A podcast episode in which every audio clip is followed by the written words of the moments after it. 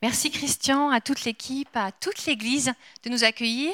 C'est vrai, ce matin, vous avez moi au micro, mais Eric Porte tient mes bras. Et ce soir, quand il prêche, je tiens ses bras. Donc en fait, on est quand même tous les deux avec vous ce matin. C'est un vrai bonheur d'être là. C'est vrai que euh, on voyage beaucoup, un peu partout dans le monde. Christian a touché, puis a touché ça euh, avec quelques mots. Euh, moi, je suis africaine par ma maman parce qu'elle est née au Burkina. Burkina Faso, quelqu'un connaît? Ah, un petit peu quand même, merci. Et donc oui, elle nous a élevés à l'africaine, donc je suis très noire dedans. Et, et puis catalane aussi. Eric, c'est un Français bourguignon du fin fond du Morvan. Donc vous avez du 100% pur. Et puis chez moi, c'est très mélangé. Et nos enfants sont euh, nés en France, ils ont grandi en Asie. Et maintenant, quand vous les voyez, on dirait des Américains. Donc c'est aussi un grand mélange. En tout cas, tout ça pour vous dire qu'on voyage tout autour de la Terre, mais c'était un vrai bonheur de louer Dieu avec vous ce matin. Je mon cœur, nous sentions notre cœur connecté au vôtre. C'est merveilleux, n'est-ce pas de faire partie de la famille de Dieu. Alors je vais vous partager un message qui s'appelle juste une question de perspective. Juste une question de perspective. Regardez cette image. Dites-moi, vous voyez, vous connaissez, hein vous voyez la femme jeune ou la femme vieille? Allez, qui voit la femme jeune? Ah. Qui voit la femme plus âgée? Est-ce qu'il y en a qui ont raison Est-ce qu'il y en a qui ont tort? Ok, on peut voir les deux. N'empêche que ça change le regard. Si vous... Alors, on va pas y passer trop de temps, parce que sinon, après, tout le monde, pendant la prédication, essaie de trouver. Tu vois quoi, toi? Elle est où? En fait, c'est l'histoire du verre à moitié plein ou du verre à moitié vide. Tout est une question de perspective. On habite au Colorado euh, depuis 12 ans maintenant, et on est passé du Laos, donc c'est un pays d'Asie du Sud-Est, où il fait très chaud, climat tropical. On a dans les 35, 40, 45 degrés, plus de 100% d'humidité. Moi, je ne savais pas que ça existait. vous voyez, vous, sortez dehors, c'est comme si on ouvrait un four, on sort, euh, il fait chaud, moite et humide. On a froid au Laos quand il fait 6, 10 degrés Celsius. Quand nous sommes arrivés au Colorado, les premières semaines de froid, il faisait moins 20, moins 25. Ben, la perspective du on a froid quand avait changé, voyez. Quand il fait moins 25 dans la journée, puis que le lendemain il fait 6 ou même moins 6, on a chaud. Tout est une question de perspective. Je voudrais challenger votre perspective aujourd'hui. Nous allons regarder euh, deux événements différents, avec deux personnages différents, avec deux cœurs différents. On va partir de Lucifer, et puis on terminera à Jésus. Et puis au milieu, on va voir Élisée et Géasi. Je vous fais, pour ceux qui ont besoin de savoir où on va, je vous dis où on va. On démarre avec Lucifer, on termine avec Jésus, au milieu, Élisée et Géasi, deux serviteurs en fait. Notre perspective ne dépend pas de nos circonstances, mais de nos cœurs. Et je voudrais challenger ça avec vous. Je voudrais que vous autorisiez le Saint-Esprit à aller regarder à l'intérieur de vous pour voir quelle est votre perspective et comment est-ce que votre perspective influence votre cœur. Parce que vous savez, on dit souvent, hmm, euh, moi, euh, mes circonstances vont être importantes pour que je décide comment je vais fonctionner. Mes circonstances, ma perspective, tout ça s'est mélangé et des fois on s'y perd un peu. Alors, on va regarder ça de près. Lucifer, vous situez Lucifer? Dans la Bible On va regarder ses circonstances et son cœur. Lucifer, il démarre avec des circonstances idéales. Si vous avez votre Bible, je vais vous emmener dans des textes dans Ézéchiel. Donc les textes que je vais citer, Ézéchiel 28, 12, on va commencer là, ils sont communément compris comme étant au sujet de Lucifer. D'accord? Donc je vais euh, les lire avec vous. Les circonstances de Lucifer étaient des circonstances idéales.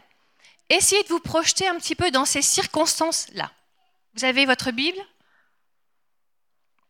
Je vois encore des Bibles qui se tournent, c'est formidable. Des pages qui se tournent, donc je vous laisse le temps. Ézéchiel 28, 12 à 17. Merci pour la technique. Hein. L'écran est magnifique et j'y vois bien, sans lunettes. Voici ce que dit le Seigneur l'Éternel. Tu représentais ta perfection. Tu étais plein de sagesse, d'une beauté parfaite. Tu étais en Éden, le jardin de Dieu. Tu étais couvert de toutes sortes de pierres précieuses, de sardoine, de topaze, de diamant, de chrysolite, d'onyx, de jaspe, de saphir, d'escarboucle, d'émeraude, ainsi que d'or. Tes tambourins et tes flûtes étaient à ton service, préparées pour le jour où tu as été créé. Elles sont pas belles, ces circonstances-là? Magnifique, il n'y a pas mieux. Couvert de choses qui brillent dans tous les sens, tout avait été créé pour lui, pour qu'il puisse accomplir la mission que, qui lui avait été confiée. Et puis, ça se complique. Ça se complique. Circonstance idéale, et puis on continue. Tu étais un chérubin protecteur aux ailes déployées. Je t'avais installé et tu, y, étais sur la montagne de Dieu. Il était sur la montagne de Dieu. Tu marchais au milieu des pierres étincelantes. Tu as été intègre dans ta conduite depuis le jour où tu as été créé, et ce, jusqu'à ce qu'on trouve de l'injustice chez toi. Les circonstances de Lucifer étaient idéales et pourtant, l'iniquité, le mal a été trouvé en lui. Je ne sais pas si vous êtes déjà posé la question. Qu'est-ce qui s'est passé? Parce que ça va avoir des conséquences pour nous, n'est-ce pas? Qu'est-ce qui s'est passé? Eh bien, c'est son cœur qui a rencontré un problème. Regardez son cœur. Son cœur a changé. On continue dans le texte. À cause de la grandeur de ton commerce, tu as été rempli de violence et tu as péché. Je te précipite de la montagne de Dieu et je te fais disparaître, chérubin protecteur, du milieu des pierres étincelantes. Ton cœur s'est enorgueilli à cause de ta bonté. Tu as corrompu ta sagesse à cause de ta splendeur. Je te jette par terre. Son cœur a changé, puis son regard a changé, puis ses perspectives ont changé. Donc, ses actions ont changé. On est parti d'une vérité qui est devenue mensonge parce que son cœur a changé. Pour Lucifer, il y a un point de non-retour dans son cœur. Maintenant, je vous transporte dans Ésaïe 14, 12 à 14. Pour Lucifer, il y a un point de non-retour. Il était Lucifer, il va devenir Satan, le plus grand ennemi de Jésus. Comment es-tu tombé du ciel, astre brillant, fils de l'aurore? Te voilà abattu par terre, toi qui terrassais les nations. Tu disais dans ton cœur, je monterai au ciel, je hisserai mon trône au-dessus des étoiles de Dieu, et je siégerai sur la montagne de la rencontre à l'extrême nord, je monterai au sommet des nuages, je ressemblerai au Très-Haut. Il a voulu être calife à la place du calife, il a voulu prendre la place de Dieu, son cœur a changé ses actions. Ses circonstances étaient idéales, et pourtant, sa perspective va être transformé. En fait, sa perspective a changé. Il avait une perspective d'adoration qui est devenue une perspective de destruction. Comment est-ce qu'on fait pour passer d'un tel, avec un tel changement? Les circonstances. Vous savez, moi j'entends souvent, euh, mes circonstances vont influer ce que je fais. Mais oui, mais lui, il avait les circonstances parfaites. Et pourtant, il est passé de l'adoration à la destruction. Je voudrais qu'on continue parce qu'après, la, guerre commence en fait. Il est passé de l'adoration à la destruction et ça va déclencher une guerre qui va avoir des conséquences pour nous. La guerre, la guerre démarre à cause du cœur de Lucifer.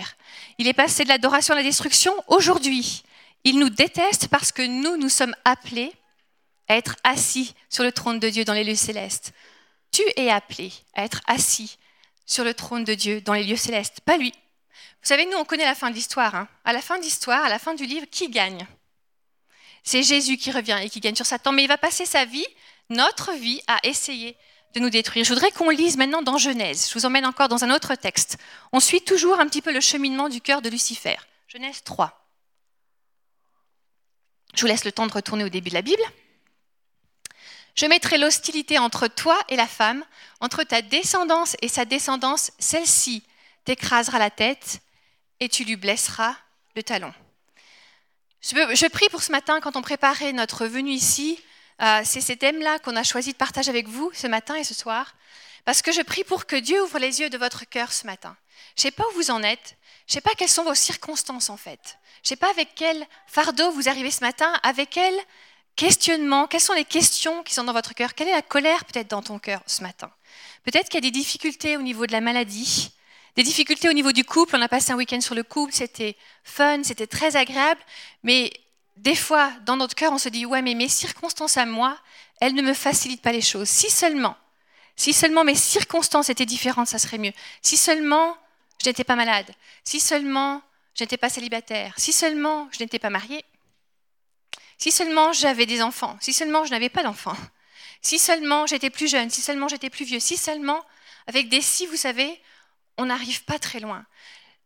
Je voudrais vous parler d'un ami qui est, auprès de Dieu aujourd'hui, qui s'appelait Serge Reinhardt, c'était un Alsacien. C'était un, il faisait partie du peuple gitan. Il souffrait d'une myopathie, donc ses muscles ne fonctionnaient plus. Il était jeune, hein, mais la maladie progressait très très vite. Il a prié pour être guéri. Il est parti à des campagnes de, guérison, il a cherché la guérison de Dieu, euh, et il l'a pas reçu. Il y avait une tristesse dans son cœur parce qu'il disait les circonstances, mes circonstances, ne me permettent pas de servir Dieu. Et pourtant, dans mon cœur, j'ai tellement de choses à lui donner. Et donc il a couru, il était triste, la maladie a progressé, jusqu'au jour où il était enfermé dans son corps, vous voyez ses doigts fonctionnaient, sa tête, bien sûr, fonctionnait, et sa bouche, sa voix. Et Eric, nous étions pasteurs en Alsace à ce moment-là, Eric allait le visiter. La mission d'Eric, c'était de lui remonter le moral, de l'encourager. Mais Eric revenait toujours, et il avait été encouragé par lui, par notre ami Serge. Parce qu'en fait, un jour, donc il disait à Dieu, mais change mes circonstances. Prends mes si que je t'apporte et change-les pour que ensuite ça, ça se passe. Change mes circonstances, guéris-moi Seigneur pour que je puisse te servir. Et un jour Dieu lui a dit, mais je te veux tel que tu es. Je te veux dans tes circonstances-là. Et regarde ce que toi et moi, on va pouvoir faire. Il est parti au ciel non guéri, il est parti dans la gloire maintenant dans son corps de gloire, mais pendant les dernières années de sa vie, il était accroché avec un max à oxygène et il n'avait que ses doigts qui fonctionnaient. Et quand il a accepté cette euh, conversation avec Dieu et qu'il n'a plus laissé ses circonstances affecter son cœur ni ses actions, quand son cœur a choisi que les circonstances n'allaient plus déterminer ses actions, eh bien la vie a changé pour lui. Il a traduit le livre de les évangiles de Matthieu et de Jean en langue manouche. Il a écrit des chants, de la musique, et il faisait partie d'un groupe d'adorateurs dans le peuple gitan, depuis son ordinateur avec ses doigts. Ces circonstances n'ont pas changé ses actions. À un moment donné, il y a eu un switch dans son cœur, il y a eu un changement dans son cœur. Je voudrais que vous laissiez Dieu ouvrir les yeux de votre cœur ce matin, que ce soit votre prière. On va laisser Lucifer où il était avec ses circonstances parfaites, et puis sa mission d'adorer qui est devenue la mission de détruire, pour aller rencontrer deux serviteurs. Est-ce que vous connaissez Élisée et Géasi? Ok, Élisée, on le connaît bien, hein, plus facilement que Géasi peut-être. On commence par Élisée. Je voudrais qu'on regarde ses circonstances et son cœur à lui. Encore une fois, laissez le Saint-Esprit travailler votre cœur pour voir comment vous vous abordez vos circonstances. Je vous emmène lire encore une fois, la parole de Dieu c'est notre, c'est notre socle, donc on y retourne. Cette fois-ci on est dans le livre des rois, on regarde l'histoire de ces deux serviteurs. On va trouver Élisée en plein boulot, regardez. Élie partit de là, alors pardon, 1 roi 19, 16, 21. Élie partit de là et il trouva Élisée, le fils de Shaphat, en train de labourer. Il y avait devant lui douze paires de bœufs et lui-même se tenait près de la douzième. Élie s'approcha de lui et jeta son manteau sur lui. Élisée abandonna ses bœufs et courut après Élie et il lui dit Laisse-moi embrasser mon père et ma mère et je te suivrai. Élie lui répondit Vas-y reviens. Pense en effet à ce que j'ai fait, à ce que je t'ai fait. On voit ici Élisée qui devait être plutôt pas mal avancé dans la vie parce qu'il avait 12 paires de bœufs. Donc peut-être qu'ici vous avez plus de notion de la valeur que ça représente. Il était en train de labourer, donc en fait il avait un plan pour euh, planter et récolter. Hein. Il n'était pas à se dire euh, j'attends que mes circonstances changent. Il était en train de vivre dans son présent avec ses 12 paires de bœufs et il préparait euh, la récolte. Mais son cœur était un cœur de serviteur et il avait le cœur prêt à ce que ces circonstances n'influencent pas tout ce qui se passe autour de lui. Son cœur voulait servir. Quand Élie est arrivé, il a, on continue le verset suivant, euh, il est, après s'être éloigné d'Élie, Élisée prit une paire de bœufs qu'il offrit en sacrifice. Avec le bois de leur attelage, il, fit cuire leur viande et la donna à manger au peuple. Puis il se leva, suiva Élie et fut à son service. Voilà un cœur de serviteur que l'on peut regarder et étudier et suivre ce qu'il a fait. Parce qu'en fait, il a été sage. Il n'a pas brûlé les douze, paires de bœufs, mais il, il en a brûlé une pour l'offrir en sacrifice, pour nourrir le peuple. Et puis ensuite, il est parti servir. Les circonstances ont été influencées par son cœur et non pas l'inverse. Et ses actions font qu'il va avoir des yeux ouverts d'une façon extraordinaire. En fait, il va servir Élie. Il va être vraiment dans cette disposition de cœur. Élie va lui dire reste ici maintenant. Il va dire non, je te laisserai pas. Je vais toujours avec toi. Pendant leur voyage, Dieu commence à parler de eux deux en même temps. Trois fois, il va dire eux deux. Il parle de Élie le grand et d'Élisée le serviteur. L'état de cœur de Élisée n'a pas changé. Là, le cœur tourné vers le service, son appel est tourné vers le service, sa perspective est au bon endroit. Et quand Élie va être enlevé dans les chars de feu, Élisée va être là. Il va avoir les yeux ouverts pour voir Élisée, euh, Élie, partir au ciel avec ses chars de feu, en fait. Il va recevoir une double portion de l'esprit d'Élie et le manteau d'Élie va tomber sur lui. Je ne sais pas encore une fois dans votre cœur si vous avez soif de voir des choses spirituelles. Si vous dites, moi je veux plus, Seigneur, je veux te servir, je veux aller plus loin avec toi, donne-moi de voir plus avec une bonne soif à l'intérieur de notre cœur. Mais des fois, Dieu regarde comment notre cœur est disposé et comment nos circonstances vont influencer ce qui va se passer dans notre cœur. Je vais vous raconter une autre histoire, une des nôtres. Quand j'attendais notre dernier, Élie, donc il y a très très longtemps parce qu'il a 21 ans maintenant, c'était notre cinquième petit, petit garçon, et j'avais 25 ans, donc à 25 ans, normalement, on n'a pas trop de risque d'avoir un enfant avec euh, une trisomie. Et donc je faisais l'échographie euh, avec le médecin qui me connaissait, parce que vous comprenez que je revenais souvent rapidement le voir. Et puis donc il discutait avec moi tranquillement. Et puis il regarde le bébé. Puis au bout d'un moment, après quelques minutes d'échographie, la première échographie, il disait plus rien. Puis moi je le connaissais un petit peu aussi. Je lui dis oula, vous êtes bien silencieux. Qu'est-ce qui se passe? Son visage était tendu. Euh, et il me dit, il y a quelque chose qui ne va pas avec votre bébé. Euh, je détecte, donc je, vous le fais rapide, mais ben, il y a un fort risque de trisomie en fait. Votre bébé a un peu trop de chromosomes, il y a un fort risque de trisomie, il n'est pas normal. Les signes sont élevés, vraiment on est pratiquement sûr qu'il y a un, problème avec votre enfant. Donc quand je suis rentrée avec Eric, on a été un petit peu, vous savez, secoué. Qu'est-ce qu'on fait avec ces circonstances-là? On a parlé au Seigneur, on a dit Seigneur, tu nous donnes cet enfant, on l'accueille avec joie, après avoir réfléchi, hein. mais on a regardé euh, ce que Dieu voulait faire. Tu nous confies cet enfant, d'accord, on l'accueille avec joie. Ça a pris quelques temps, quelques temps de discussion tous les deux, de discussion à Dieu, pour que notre cœur soit bien aligné, mais les circonstances n'allaient pas changer ce que notre cœur disait. Seigneur, tu nous confies cet enfant, on l'accueille. Je ne vous dis pas que c'était facile. Je vous dis qu'il nous a fallu un petit peu de temps, mais que notre cœur s'est aligné, qu'on a dit Seigneur, d'accord, on aime cet enfant, de toute façon, tu nous le confies. Et puis, tous les mois de la grossesse, puisque maintenant j'étais une grossesse à risque, je les revoyais, tous ces docteurs avec plein de batteries d'examens, de, tout ça, et à chaque fois, ils nous disaient, non, il y a un problème avec votre fils, il y a un problème avec ce bébé, avec tous les questionnements qui viennent avec. Les mois ont avancé, on est arrivé au dernier mois, puis là, ils ont dit, ah, il n'y a plus les signes, mais ne vous affolez pas, euh, ne, vous, ne vous enthousiasmez pas trop vite, il est trop gros, il faisait plus de 4 kilos quand il est né, il est trop gros, euh, on ne sait pas comment ça va se passer, etc. Quand le bébé est né, euh, je ne sais pas si Dieu l'avait guéri ou s'il s'était trompé, mais en tout cas, Élie est sorti, quand il est sorti, le médecin a dit, il est parfait cet enfant, ne vous inquiétez pas, il n'y avait plus de trisomie. On l'aurait aimé s'il était trisomique, mais il n'était pas trisomique. Merci Seigneur pour Élie, aujourd'hui notre fils tel qu'il est. Mais la leçon est vraiment, on a senti très fort à ce moment-là, quand notre bébé est né, que Dieu nous a dit, en fait, je regardais votre cœur. Parce qu'il voulait nous confier quelque chose de plus. Et l'appel pour partir en mission pour le Laos est arrivé dans ces zones-là, en fait. On a vraiment senti que Dieu regardait notre cœur pour voir si nos circonstances allaient influencer nos actions, notre choix et comment notre cœur allait rester attaché au sien. La façon avec laquelle notre cœur était disposé nous a permis d'avoir les yeux ouverts pour entendre l'appel de Dieu après. Si aujourd'hui, dans ton cœur, tu te dis, moi je veux servir Dieu, regarde comment ton cœur est disposé. Assure-toi que les, si et les si et les si qui viennent avec nos circonstances ne vont pas assombrir, attrister notre cœur ou nous donner des excuses en fait. Souvent on trouve des excuses. On va voir les excuses de Géasi. Géasi, je ne sais pas si vous en avez beaucoup entendu parler, parce qu'en fait, Géasi, on le voit beaucoup moins dans la, Bible, dans les textes bibliques. Euh, ça veut dire la vallée de la vision, mais il n'y a pas d'indication de son choix.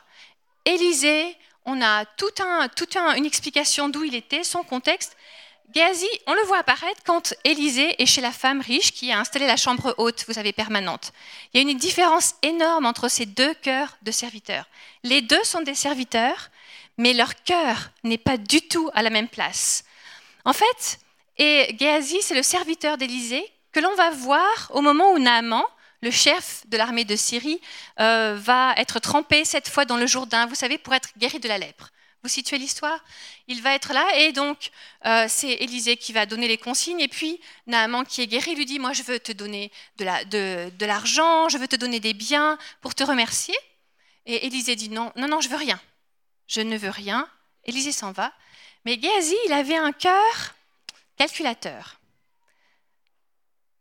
Un cœur de serviteur, mais un cœur calculateur. Je vous emmène lire son histoire à lui, un petit bout de son histoire. Je vous refais un tout petit peu l'historique. Donc, Naaman lui dit, euh, dit à Élisée, je veux te donner des sous pour ce que tu as fait. Tu as permis la guérison. Le serviteur de Dieu dit non, mais le serviteur du serviteur de Dieu dit, hmm, en fait, c'est pas une bonne idée de dire non. Et il retourne vers Naaman et il ment à Naaman. Il dit à Naaman, oui, oui, mon, mon maître m'a envoyé, je vais prendre ce que tu nous donnes. Et puis ensuite, il retourne vers son maître, Élisée, et voilà ce qui se passe, parce qu'il a menti une autre fois à Élisée. Donc il a un cœur de serviteur, mais les circonstances, ce qu'il voit autour, euh, vont être influencées par ce cœur qui est calculateur. Et ses actions vont avoir des conséquences pour lui. Regardez, il allait ensuite se présenter, on est dans deux rois encore. 2 rois 5, 24, 26. Il alla ensuite se présenter à son serviteur. Élisée lui demanda D'où viens-tu, Géasi? Il répondit Ton serviteur n'est parti nulle part. C'est pas vrai. Mais Élisée lui dit Mon esprit non plus n'était pas parti lorsque cet homme a quitté son char pour venir à ta rencontre. Était-ce le moment de prendre de l'argent pour acheter des habits, des oliviers, des vignes, des brebis, des bœufs, des serviteurs et des servantes? Et en fait, euh, Élisée va continuer en disant, mais tu vois, la, la lèpre qui était sur Naaman, maintenant c'est toi qui vas la voir. Et il va quitter cette conversation avec la lèpre attachée à lui et à sa descendance. Son cœur, qui était calculateur, a regardé les circonstances en les, en les utilisant comme des excuses et sa perspective a changé et l'action, les actions et les choix qu'il a faits vont avoir des conséquences sur sa vie. Notre cœur est important. Ton cœur, il est celui qui va tourner tes yeux, en fait. Notre cœur est ce qui, ce qui va influencer nos yeux et notre perspective. Le cœur influence notre perspective, qui vont influencer nos circonstances et nos actions, et non pas l'inverse. Quelles sont les excuses que tu as laissées grandir dans ton cœur, que tu as laissées utiliser pour pouvoir changer ta perspective et influencer ce qui, tes choix après. Elles sont importantes, celles-ci, parce qu'ils vont avoir des conséquences pour notre vie. Et je voudrais vous emmener à regarder ce que Jésus a accompli sur la croix. On a démarré avec Lucifer, avec des circonstances idéales, et puis son cœur a été affecté, et puis son cœur a changé sa perspective. Et ensuite, il est passé de quelqu'un qui portait la gloire de Dieu à quelqu'un qui a cherché à détruire la gloire de Dieu. On a vu nos deux serviteurs avec le même cœur de serviteur, avec un désir de voir plus pour leur vie, avec un désir de voir le ciel s'ouvrir. Élisée a vu le ciel s'ouvrir parce que son cœur a influencé ses choix, a influencé ses décisions. Géasi voulait plus, ben, voulait plus pour lui et son cœur a donc déterminé les conséquences aussi de ce qui se passait dans sa vie parce que ça a touché ses actions. La croix, en fait, va nous donner une perspective différente. La croix, c'est aussi une question de perspective. Je ne sais pas si vous réalisez, mais à la croix, il y avait deux perspectives. Je suis quasiment sûre, je crois qu'on peut dire sans se tromper, que toutes les forces de l'enfer devaient être au moment de la croix, autour de la croix au moment de la, crucifixion de Jésus, devait être là. Je ne sais pas si vous avez vu le film Narnia ou si vous, vous connaissez le, concept, euh, ou si vous avez lu le livre d'ailleurs. Il y a une scène, vous connaissez un petit peu Narnia? Oui, c'est une, une, représentation de, du sacrifice de Jésus. Aslan, c'était un lion qui, qui vraiment représente Jésus. À un moment donné, il marche vers le sacrifice pour offrir sa vie, pour sauver euh, un, des, héros euh, qui, a fait une erreur. Et donc euh, Aslan, le lion, marche vers le sacrifice, la pierre du sacrifice. Et quand il marche vers la pierre de sacrifice, tous les, taureaux, tous les taureaux sont autour de lui. Il y a toutes des, bêtes qui veuillent, qui se réjouissent de la destruction du Sauveur, en fait. Au moment de la croix, Satan croyait qu'il avait gagné. Ça devait être la fête pour eux. Ça devait être la fête. Ils disaient, ça y est, on l'a eu le Sauveur, il meurt aujourd'hui, c'est ma journée de victoire, c'est moi qui gagne.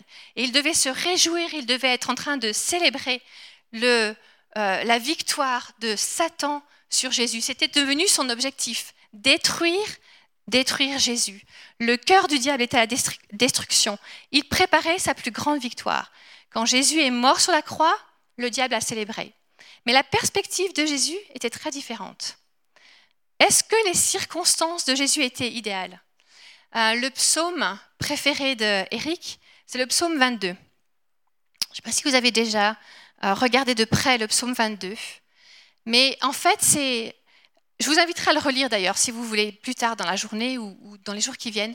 Le psaume 22 nous donne un aperçu de ce qui se passait dans le cœur de Jésus au moment de la croix. C'est extraordinaire.